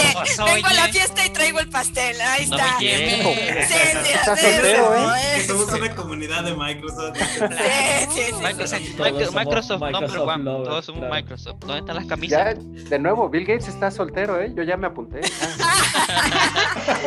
Oye, Blanca, el Sugar Daddy que estábamos buscando. que siempre estábamos esperando. Hola, bueno, cuídense mucho todos. Buenas noches. Nos vemos la semana que entra. Gracias, Leana. Hasta luego. Bye. Bye. Bueno, bueno. Y, y, antes de que nos perdamos más y la gente diga, oye, fui a una plática de pruebas automatizadas donde no hablan. Y terminaron hablando de orgifiestas. No entiendo qué pasó. Y, buscando a Bill. Bill, llámame. Marco, tú que te has dedicado a las pruebas automatizadas, cuéntanos, ¿cómo te ha ido con C Sharp o cómo te ha ido en la organización de los proyectos o que otros aprendan y en la vida? ¿Cómo, te sientes? Platícanos de ti. Ah, no, yo creo que eh, en términos, digo, en, en, la experiencia con las pruebas automatizadas, creo que me ha ido bastante bien. Digo, la verdad es que es como muy natural hacer pruebas automatizadas. Ah, se siente como muy ligero. Creo que los términos de, en términos de configuraciones no es tan tanta. Eh, también del lado de, de, este, del lado de UI, cuando he trabajado con, con este con esta librería que es de, de Behavior Driven Development, que es BDD, eh, con SpecFlow. Um, también ha sido bastante, bastante sencillo, pues. A diferencia, creo que si tuviera que hacer esta comparación entre utilizar, digo, SpecFlow es el, el, el Cucumber de, siempre tengo problemas con la pronunciación de Cucumber o Cucumber. Este, ahí en Java, pues SpecFlow es Cucumber eh, y si lo tenemos que hacer un poquito de seteo, creo que hay un poquito más de seteo del lado de Java que si lo utilizamos del lado de, de, C Sharp. En C Sharp ah, muy fácilmente podemos descargar ahí eh, a través de, del Nugget Package Manager um, eh, BDD Spectral y empezar a hacer pruebas, empezar a hacer BDD. por supuesto que hay que tener como toda esta mentalidad pues de hacer BDD y luego TDD y luego la implementación pues sin embargo creo que se acopla bastante bien hacer BDD y hacer eh, utilizar Selenium WebDriver Ah, creo que en mi experiencia ha sido bastante sencillo. Creo que no la, el hecho de mover tantas configuraciones no genera como tanto problema. Y como ya viene este Microsoft Test directamente uh, por default como test runner, creo que también eso ayuda bastante. En el momento que estamos corriendo, el, eh, yo utilizo Microsoft este, Enterprise Edition, pero pues lo puedes utilizar desde las, de las premiums.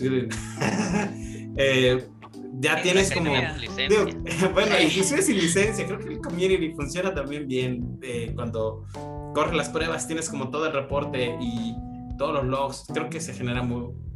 es muy interesante, pues, el, ecosistema otra vez. Creo que es muy informativo.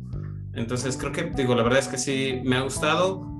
Em, yo creo que ese sería como el plus, pues, que podría yo decir, hacer pruebas en, en C Sharp, ya sea pruebas unitarias, pruebas de, de servicios o pruebas de, este, de UI end-to-end, creo que sería esa, la facilidad con la que puedes instalar, y ahora que es multiplataforma, puedes instalarlo, trabajarlo, eh, hacer como todo este framework de los diferentes eh, tipos de pruebas unitarias de servicio y de UI en, un, en, una sola solución, pues, con diferentes proyectos. Creo que eso, creo que eso es lo que...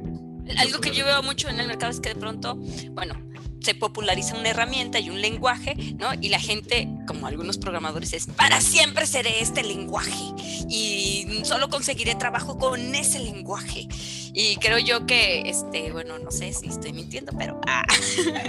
Este, mira, ahí es, yo, yo creo que ahí es, eh, tiene que ver mucho con cuál es la orientación profesional que tú le quieras dar a tu carrera, ¿no? Yo conozco gente que pues lleva toda su vida o gran parte de su vida trabajando con el ecosistema Microsoft.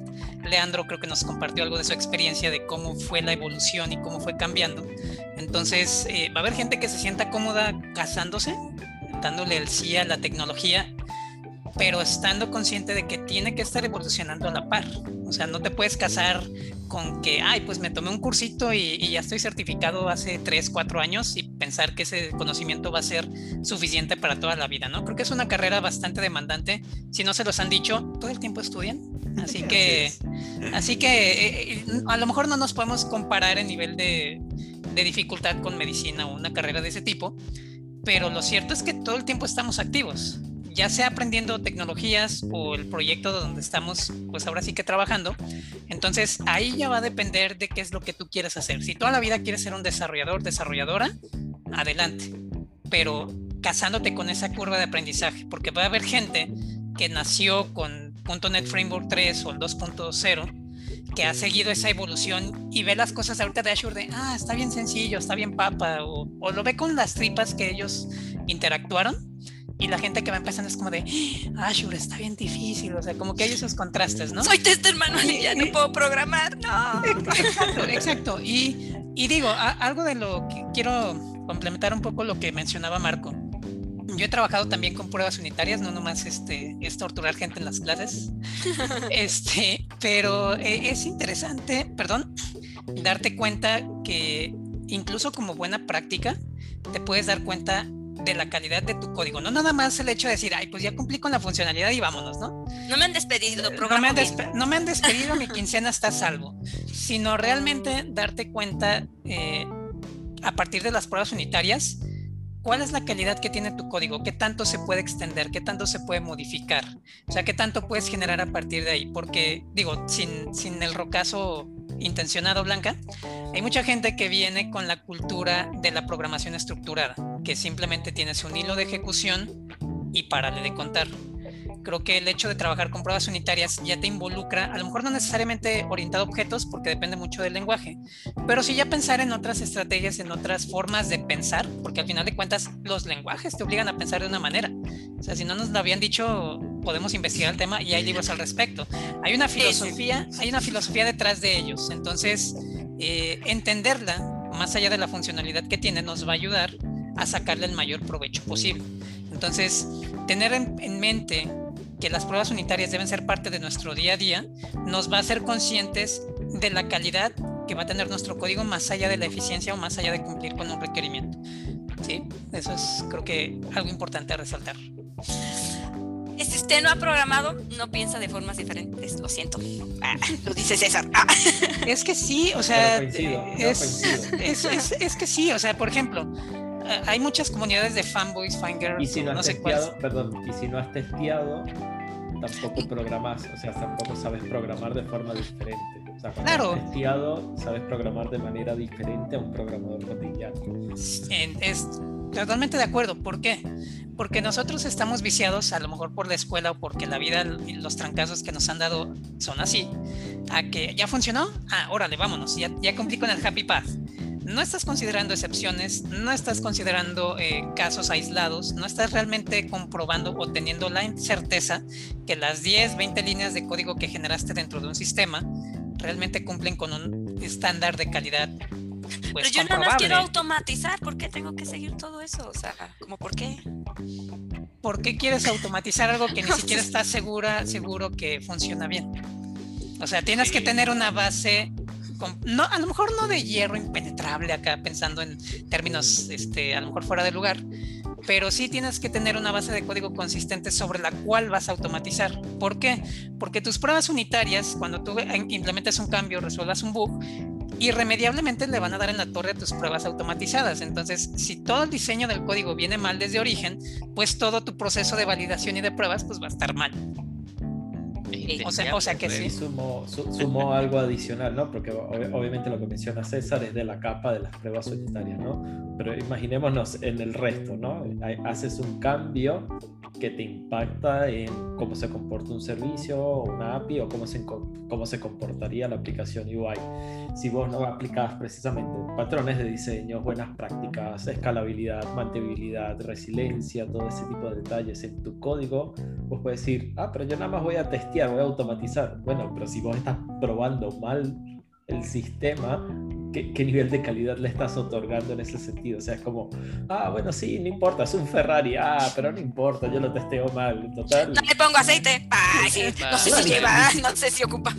El cliente paga. Casi siempre lo, lo, lo, lo comento, pero es un ejemplo, Ferrari testea el nivel del color que se pintan los autos después que se han pintado. O sea, a ese nivel de calidad llegan ellos donde no es que ah, es, rojo y listo, no, no. Tiene que ser un rojo en específico y se tiene que, cuando quede pintado, tiene que generar la, decir, la fotosensibilidad o algo por el estilo del color que es rojo Ferrari. O sea, no es cualquier rojo con que se pinta. Entonces, o sea, si vos tus pruebas automatizadas, sin importar en qué capa las tengas, las tenés mal desarrolladas, o sea, ya estamos al horno, como diríamos acá en Argentina, está todo mal. O sea, no podés llegar a ese nivel. Claro, exacto. Porque, es eso, porque puedes tener, claro, porque, porque, puedes tener pruebas unidas, o sea, eso, la, prueba unitaria puede, puedes tener un hacer, ni siquiera un true igual a true, hacer true, directo, así vas, directo, o hacer uno. Me han contado que sí pasa, ¿eh? por increíble y, que vos, parece. Y vos ves, claro, y vos ves, y hay 5.000 casos de prueba, 5.000 hacer trues y listo, stop pass, listo, producción, vamos, o todo 100% moqueado, con dummies donde te forza, o sea, bueno, consumo un método y el método me devuelve true y listo, sí, está todo lindo y perfecto. Forzado a pasar. Claro, forzado. ¿Cómo es que es push menos, eh, menos force? Muy monos. De, ahí la importancia de las pruebas voluntarias, porque son tu primera línea de defensa. Son, los que, son las que llegan más rápido. Porque cuando pruebas la funcionalidad de tu clase, obviamente puedes ver primero antes de que se dispare el evento y así pues no vas a tener la, uh, esa respuesta o ese valor en la. Uh, sí, sabemos que hay gente que ni en, ni en defensa propia sale a... Ah, sí. eso, hace, eso, hace las, eso, hace, las, aplicaciones intestiables porque eh, yo siempre he tenido esta, esta pregunta así como que realmente todo se puede este, probar, porque realmente me ha tocado ver unas aplicaciones así como que de dónde rayos puedo hacerle un answer a esto si ni siquiera hay con qué hacer un verify aquí. O sea, si funciona pues, pero hay, hay, hay, hay aplicaciones intestiables. ¿Ustedes, ¿A ustedes han encontrado aplicaciones intestiables? Es para que no sean hackeables, o sea. No, no, es, es, un punto, es un buen para punto. Que, para, que, para que no se le levanten bugs. yo, yo creo que aquí puedo compartir un punto válido, que sí a lo mejor tiene que ver mucho con los vicios de quien desarrolló el software, pero a veces también cuando estás trabajando con librerías de terceros o que estás trabajando con componentes que tú no desarrollaste, hay, hay hay, hay ciertas porciones de código que por muy bueno que sea tu mock, no puedes replicar comportamientos. En mi experiencia personal, eh, recientemente trabajé con un proyecto que involucraba Active Directory en .NET y pues era requerimiento del cliente, ¿sabes que necesito que hagas pruebas unitarias? Pues había un punto que desde origen de código que yo no generé, no podía probar, o sea, no había forma de emular el comportamiento, no había forma de hacer un mock, o sea, no puedes hacer nada, pero solamente puedes llegar a esos escenarios cuando ya tienes las bases suficientes de qué es lo que puedes probar. O sea, funcionalmente hablando, pues sí, va a haber una segmentación de qué va a tener más prioridad o a qué le vas a dar tu atención. Técnicamente hablando, sobre el código, ¿qué se va a poder probar? Ah, pues lo que sea público. Ok, lo que sea público, ¿bajo qué condiciones o bajo qué restricciones? Eso es muy importante considerar, porque si no, pues vamos a ir con el vicio de que conoces mock, conoces eh, pruebas automatizadas y vas a quererte ir al límite de sí, todo lo quiero automatizado, todo lo quiero bien. O sea, sí, pero no. O sea, es una herramienta que te va a ayudar a garantizar el nivel de calidad del producto que vas a entregar, pero eso no quiere decir que te tengas que desvivir o tener, llegar a ese nivel de automatización donde tú con un clic ya pues tienes toda la obra maestra funcionando, ¿no? Creo que es una utopía muy bonita pero es eso, es una utopía. No todos somos Amazon, ¿ok? exacto, sí, y, es que es importante ponerlo en contexto, porque nos vamos con esas referencias y creemos que todo funciona así o que no requiere tanto esfuerzo. Y definitivamente hay una curva de aprendizaje, un chorro de errores que se tiene que cometer para que entonces tengas la base de conocimiento y decir, con conocimiento de causa, esto sí lo puedo automatizar, esto no lo puedo probar y realmente con un fundamento para garantizar que eso que estás construyendo en tu equipo está con el estándar de calidad que se espera. Ok, bien. Me quedo triste. No sé, estoy, he estado pensando como, me voy a hacer un reto. Voy a aprender un lenguaje y ya sé que al final no, ninguno lo voy a programar bien. Y después de eso voy a empezar un reto de mejores prácticas cada mes. No, no, no. Hace un año. Mal, eh, eh, mejor por un reto por tres meses, o sea. Cuando yo, conozco, Que sea como la gente fit. Que sea como la gente fit, o sea, que valga la pena. no, no vas a adelgazar en un mes, reina. O sea, Cuando yo conocí a Blanca, hace como un uh. año, ella estaba prometiendo uh. que a esta. Que Python, ¿no? programar Python. Te mandaron a. Disculpen, ya se programar Python y automatizar. Uy, ah, bueno, no he dicho nada. ah, no he dicho nada. Yo creo que vas a usar de eso, que es otra cosa. Marzo 2021 dice crack en Python, dijo Blankis. Yo recuerdo como que Yo lo vi en, el, en LinkedIn. LinkedIn dice. Un curso. Eh, ¿Cómo es que es? Guru Master of Python. Python. con, con 10 certificados de Udemy que la respaldan, ¿no? Yo creí que ibas a usar el. Yo creí que ibas a usar el pretexto. No, no. Es, ahorita voy con esa pedrada. Pero yo, creí que ibas a estar. No, no, no, tranquilos, ahorita me elaboro el argumento. Eh, me, va, me, va, a mandar más licencias. No, no, ah, ándale. No, yo, creí que ibas a usar el pretexto socialmente aceptado de, no, pues es que fue pandemia, este, ahorita me preocupé en sobrevivir, ya después. Tenía que lavar los trastes. Tenías atender la casa, el trabajo, tener un equilibrio. No, este, para elaborar en la pedrada que aparentemente ofendió a varios. O sea, está padre, está padre que uno tenga la iniciativa, y, admito que en su momento yo llegué a hacerlo, de quererse comer cuanto curso se encontrara en plataformas gratis y por el hecho de que está gratis y quién sabe cuándo vaya a volver a estar, pues lo tomas, ¿no? Y, está bonito, pero si todo ese conocimiento no se lleva a la práctica, pues está muy bonito el papel. Ven, no, no tengo nada que automatizar, por eso no aprendo. O sea, entonces, Blanca, el tip automatízame esta. Eh, precisamente como parte de, las cosas que, Blanca estaba queriendo aprender Python y demás, eso, estamos cerrando el, primer curso de automatización de Python con Selenium este, de este año y nada, para, por ahí leí a alguien que a lo mejor se pudiera sumar a un curso de automatización con Python o con GAs. Creo que se va a venir otro a mitad de año, por ahí pareciera. Y creo que gustó, la gente dijo que, que sí. Este, así que nada, precisamente como mencionaba César, tal vez una de las grandes diferencias que tienen los cursos de Cuban Minds con respecto al resto es, bueno, no, no solo a darte un curso, no, solo darte un curso por darte un curso, sino es enseñar precisamente también las buenas prácticas. Marcos acá también da cursos de, de Minds, obviamente orientados a Java, pero es eso, ¿no? Nosotros acá desde Mind lo que tratamos no solo es enseñarte a utilizar una herramienta o un, stack tecnológico, sino enseñarte también, bueno, las, buenas prácticas en cómo se debería de estar haciendo, cómo, cómo se pide en la industria, cómo se puede mejorar, inclusive todo, todo eso que existe, como, uh, bueno, sí, POM, bueno, cómo se puede mejorar POM inclusive, etcétera. Entonces, nada, eh, me, me, tomé el abuso de hacer una especie de... De hacer un comercial. de hacer un pequeño comercial. que era el momento. Era, era el momento, estaba... Redondeó. No, Eso le llamamos redondear. Y, y César de una vez, como cuando un curso con C Sharp cuenta. ¿Qué tal? Mira, todos somos Microsoft. Todos somos Microsoft. Mira, sí me gustaría, pero eh, hablamos por inbox. Ah, no, me quiero, es, que no me quiero es que no me quiero comprometer directamente. Ya dime que no, pues. no me pues. des vueltas. No, no, no. Es que mira, es que no es, el, no es el aforo para hablar de mi agenda personal, pero pues ah, Pero quiero decir que tiene varias habilidades. Pero tengo, tengo, tengo varias habilidades, una de ellas es la del baile, entonces este año precisamente me tomé una pausa de la docencia para estar enfocado a eso. Digo, contexto, yo a Blanca la conocí a partir de un, de un evento que organizamos entre varias comunidades, que es Posadep.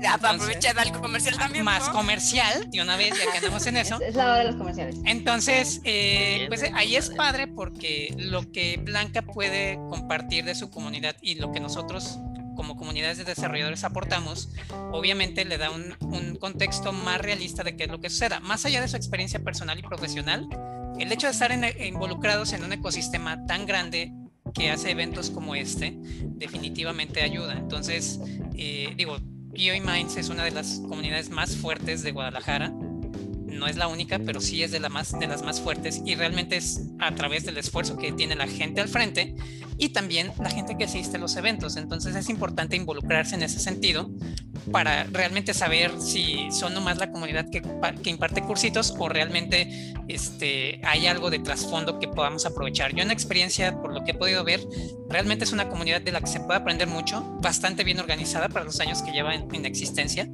este, me gustaría eh, en algún punto tener un equipo así de grande y coordinarlo, pero pues la neta me gusta más dar clases y tengo otros intereses personales, ¿no? Pero aún así no dejo de lado el estar involucrado en esto, ¿no? No dejes tus gustos de lado y vete a dar clases. Sí puedo, sí puedo. Vamos a bailar contigo. Ah, muy bien. Es, es que ese es el compromiso. Ah, mira, un curso de danza irlandesa va. Eso me quita, ese, ese, me sirve de entrenamiento, ¿no?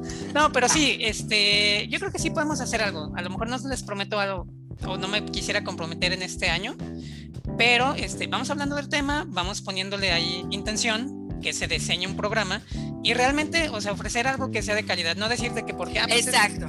no, es, no es el vato de comunidades que anda de mitotero y merolico en eventos y por eso ya tiene las bases, ¿no? Yo propongo un curso que sea de, ¿cómo es que es? De baile automatizado. Oye, sí. sí. Soy ah, caray, eso sí me interesa. No. Ah, caray, eso sí.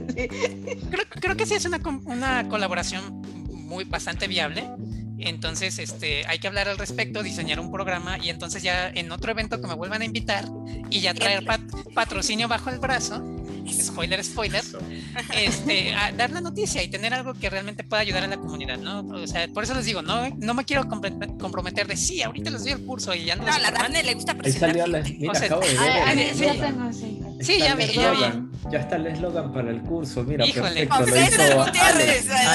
Lo hizo Por eso, por eso se llama Pisotea los box con C Sharp y danza irlandesa. Y danza irlandesa. Con César Gutiérrez. Oye, sí, ¿eh? A ver si no me regaña mi profe de, por derechos de autor y eso, pero no. Espero que no. No, la verdad es que sí, creo que es algo que podemos cocinar en el Inter, probar y ver este. Bueno, no realmente probar, no, diseñar. Y, pensar, y pensar qué tipo de contenido podría aprovecharse, porque sí, a lo mejor eh, puede ser un curso enfocado al, al conocimiento del lenguaje como tal, o podemos complementarlo con alguien que sí está involucrado a pruebas automatizadas y decir, ok, yo te ayudo con las bases, pero hay otro compa, otra compa que pues ahí refuerce lo que yo ya pude derribar.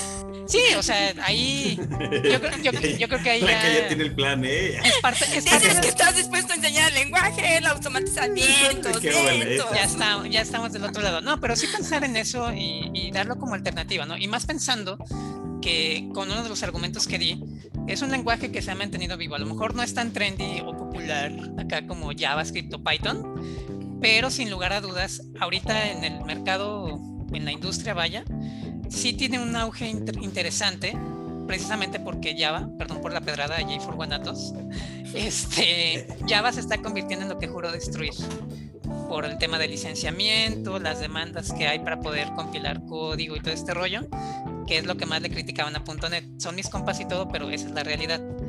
Entonces, aprovechar que... Orlando no nos odies. Orlando. Para la próxima que no invitamos, en la próxima invitamos a César y a Orlando, eso va a estar. Y ahí está. utilizar desarrollador versus desarrollador. No, es que Orlando ya es arquitecto, entonces ahí ya. Ah, eso, hay, nivel. Hay nivel. Hay nivel. Ok, hay nivel. Pelea de arquitectos. Eso. Mira, yo soy popularmente conocido aquí como el senior, entonces ese es mi apodo de cajón y es con el que la gente me ubica. y conocemos a otros tres arquis de las otras comunidades. Sí, entonces ahí, ahí se arma algo robusto. Sí, sí, sí, o sea, e, es, chistoso pues porque pura gente experimentada acá en yo acá todo inocente, o sea, todos directores, arquitectos y uno acá humildemente pero, pero aquí tu pase para entrar, rápido. Alguien estaba diciendo aquí en QA Minds y luego ya no escuché. Aquí, ¿Sí me escuchan todos? Bueno, pero bueno, entonces, bueno, ya estamos cerrando, vamos llegando a, este clímax de aprende a programar con C Sharp, haz tus pruebas automatizadas, haz tus pruebas unitarias, sobre todo eso mejores prácticas, júntate con alguien de confianza que te diga, güey, lo estás haciendo mal, o sea, recibe eso como algo bueno y no como una crítica de te odio, deja de ver mi código, ¿no? O sea, que te lo chequen y que te digan cómo hacerlo mejor.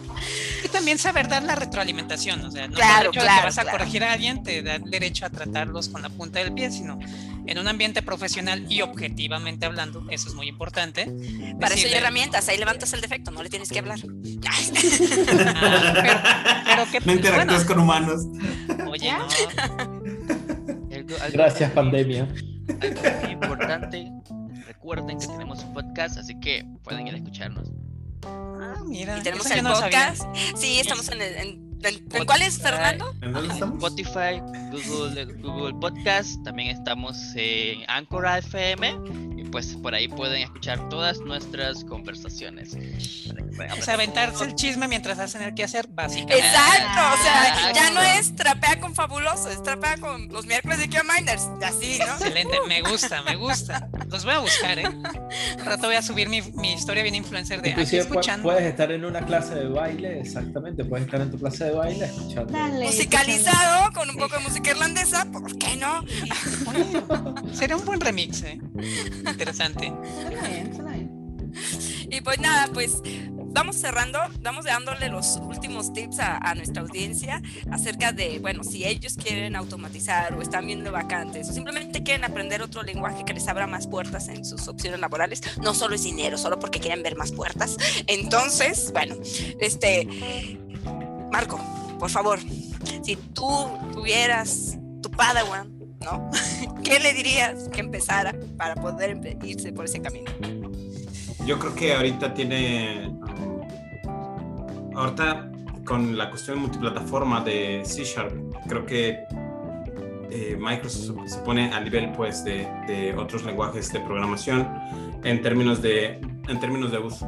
Entonces el reto que yo podría este, decirle al, al Padawan es pues que tomen el reto de utilizar eh, C Sharp, otra vez, porque anteriormente había que pagar muchas licencias y era como el equipo élite nada más quien podía trabajar con, con C Sharp. Hoy en, hoy en día no, hoy pueden este, utilizar eh, C Sharp, si quieren utilizar Visual, Studio Code, utilicen, si quieren utilizar este, Visual Studio 2019 eh, eh, este, Community Edition, también utilícenlo, ah, pero que se puedan atrever porque ya no es ya no es solamente de algunos, sino ya hoy en día pueden utilizarlo.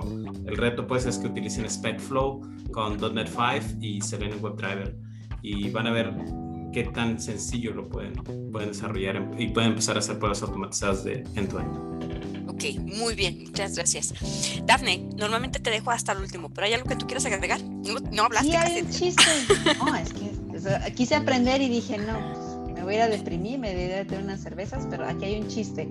Why do Java Dev wear glasses? Because they don't see sharp. Ah, es un clásico, ese es un clásico, ese es un clásico. ¿Vieron muchachos los desarrolladores? Y los, y los testers son más divertidos. Se pueden contar chistes entre sí. Se, complementan. A ver, ¿se pueden contar un chiste con Python? Ah, no es cierto. No, me, vas a echar a la comunidad encima, ya habíamos tomado ese toro. Tranquilos. Sí, todos, bien, somos amigos. Estamos cerrando ya. Ahora ya, ya, somos amigos como Microsoft y Linux. Ahora son amigos. Somos amigos todos. Claro. Además, este, recuerden que Microsoft y, y, Apple en algún momento fueron grandes socios y grandes amigos. Compartían baños ahí sí. No, David, denos este, tus últimos tips. Mis últimos tips. Eh, bueno, mis últimas palabras por el día de hoy. ¿Qué es lo que quieres, David? Los quiero todos. eh, bueno, precisamente la, la, charla de hoy era precisamente un poco más orientada a lo que era C pruebas unitarias y demás. Tal, tal, vez no lo pudimos abordar tanto, pero precisamente mi recomendación en este sentido es, obviamente, cualquier lenguaje de programación, sin importar el que sea, hagan sus pruebas unitarias, no importa el que sea, sea C Sharp, sea Python, sea Java, sea F Sharp, sea Go, sea lo que quieran. Y Python, Go. Y Python, Python, Java, Java, lo que quieran, no importa. Cymarine, lo que no importa. Hagan sus pruebas unitarias. En ese sentido, yo coincido mucho con, con lo que mencionaba un poco Marcos. Yo sí recuerdo cuando yo tuve mi experiencia utilizando C Sharp, si bien no fue algo que me encantó porque no era algo que yo estaba apuntando en lo personal, en lo profesional, pero sí recuerdo que eso, ¿no? Todo ese ecosistema de poder integrarse y todo tener como poder contar en un único vamos a así decirlo, tool, herramientas, estaba muy interesante.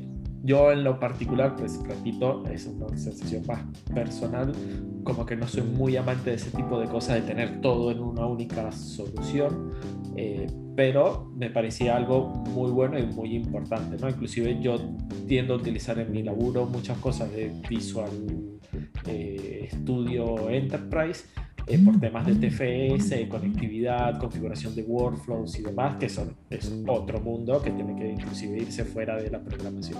Pero el hecho de poder eso, deployar, eh, crear tus casos, ejecutar tus test plans, eh, mapearlos con un SharePoint y demás, o sea, eso, de tener como una herramienta lo suficientemente robusta, de 10 en ese sentido. si tuviera un Padawan que tuviera que recomendarle algo, yo ahí sí difiere un poco de lo que plantea un poco Marcos, que es yo trataría de irme más hacia la base. O sea, Microsoft está tratando de, como dije hace un rato, Microsoft a veces llega tarde a las fiestas, entonces, bueno, en este caso, bueno, este tema del multiplataforma y demás no es nada nuevo para muchas personas que vienen trabajando tal vez con Java, Python u otros lenguajes. Entonces, trataría más bien de recomendarle, bueno, ve a la base, si quieres aprender cosas de Docker, te puedes ir a un Linux o a cualquier plataforma cloud o lo que sea. Eh, en ese sentido, ya son como cosas muy cross a la tecnología, pero los principios de eso, de hacer pruebas unitarias, eh, de, hacer pruebas de tu código y demás, nunca dejen de hacerlo sin importar el stack tecnológico que utilicen. Eh, y obviamente, si están desarrollando pruebas o aplicaciones en C Sharp, no se compren problemas. Che, si ese es el stack tecnológico que vienen utilizando el equipo de desarrollador, traten de mantenerlo porque les va a ayudar precisamente a recortar brecha tecnológica. Después verán si es realmente 100% configurable o lo que quieren para hacer todos los tipos de pruebas, pero les va a permitir arrancar. Esos son mis recomendaciones del día. Esos son mis tres consejos. Mis tres 50 para consejos. la vida. Esa es mi tesis para mi Padawan. Muy muy bien, David, gracias.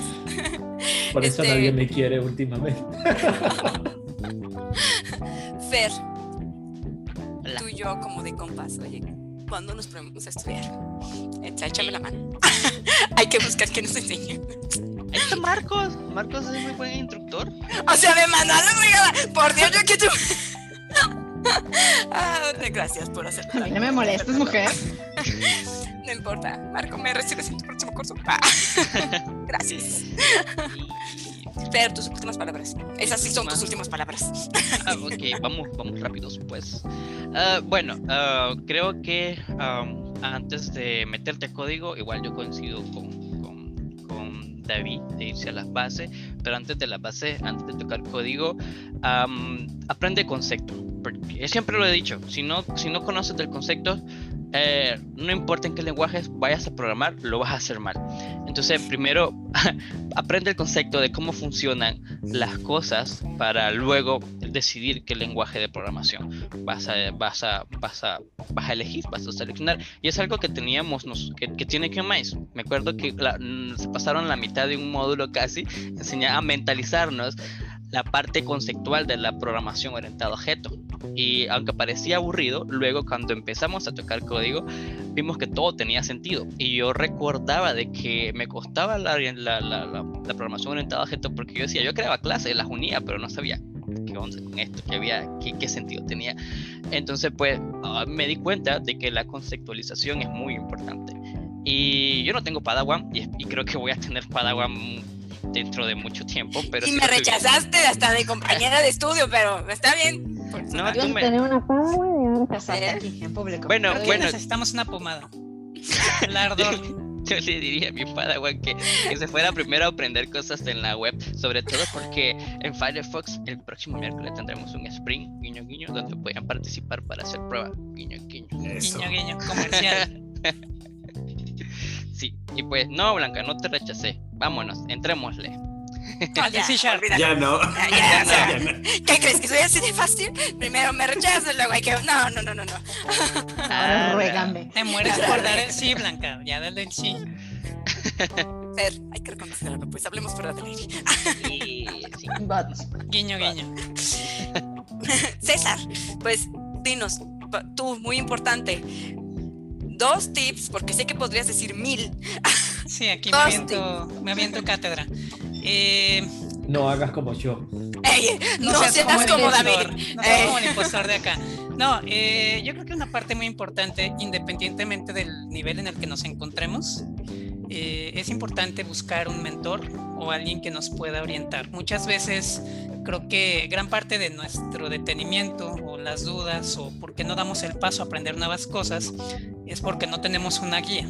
Entonces, considero muy importante y creo que es algo que todos deberíamos hacer, si no continuamente, en ciertos momentos de nuestra vida, buscar un mentor, una mentora en la cual podamos establecer nosotros nuestro punto de apoyo para tomar mejores decisiones.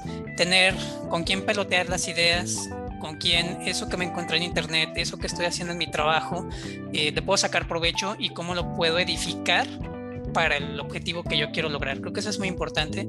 Eh, hay, hay lugares, hay empresas, hay comunidades donde eso se puede establecer. Si no, eh, creo que es algo que deberíamos invertir nuestro tiempo porque es un beneficio para nosotros. Es invertir en nuestra carrera profesional. Entonces ese sería el primer consejo.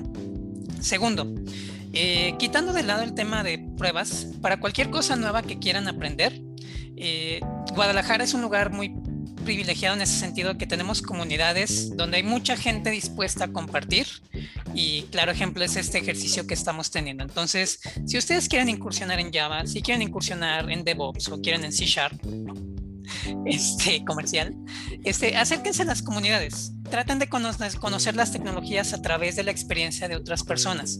O sea, es- está padre y a lo mejor ahorita no es la misma sensación que un miro presencial, pero tener la referencia de personas que ya pasaron por ese camino que tú apenas vas a empezar, creo que te puede ayudar y si bien a lo mejor no, no aprender al 100% de los errores porque cada contexto es diferente, pues sí tomar nota de qué se puede hacer o qué opciones tienes. Creo que eso es importante y más que nada engrandecer el ecosistema. Digo, decíamos que esto es un mundo muy pequeño. Para bien o para mal, entonces hay que sacarle provecho. Así como son las charlas, así como son estos foros, eh, les voy a dar el mismo consejo como parte de lo que estoy compartiendo que le digo a mis alumnos. Expriman a la gente que tienen enfrente. Si es alguien muy bueno, sáquenle todo el conocimiento que puedan, pregúntenle, este, busquen la manera de entablar una relación. Claro, en eh, no, no, no, no, no, tranquilo. Pero sí, o sea, traten de sacar lo mejor que tengan las personas para ofrecer. Si es alguien experimentado, alguien que ustedes vean, ah, es alguien con experiencia, sáquenle todo lo que puedan y luego ustedes compartan ahí. Esa es una profesión donde, a diferencia de otras, eh, nuestra persistencia es a partir de compartir el conocimiento. Entonces, una manera de prevalecerlo es ir a aprender de otras personas para nosotros compartirlo a los que siguen y así todos vamos creciendo. Ok, nunca me ves sentido tanta libertad de exprimir a tu cara. Feel free. De, de, esto es por aprender, o sea, no te quiero explotar, te quiero exprimir porque quiero aprender y esto nos beneficia a todos. O sea, muy bien. es lo que es lo que estás haciéndole al internet. Básicamente. O sea, Despersonalicemos a la gente, perfecto. No, no, no, no, no, sin caer como una pues. Biblia para mí. me, gusta ese término, pues, pero, pero vamos, enfóquenlo. Exacto. Yo lo decía porque Marco y David dan este, ya, clases con nosotros, entonces. No, ya me vi cancelado mañana en Facebook, perdón. No, pues nada, muchísimas gracias por acompañarnos, comunidad. Por, ahora sí que esperemos que aprendan tanto como Daphne, yo y Fernando, porque bueno, siempre somos aquí los que aunque parece que tenemos muchos años de experiencia, excepto, pero aunque parece que tenemos muchos años de experiencia, siempre estamos aprendiendo. Y es más, ustedes, ustedes no lo saben, pero en realidad organizamos esto precisamente Daphne y yo para poder aprender más rápido. Que alguien nos dé el resumen. Así que... Más jovencitos, tranquilos. Exacto, somos más jovencitos.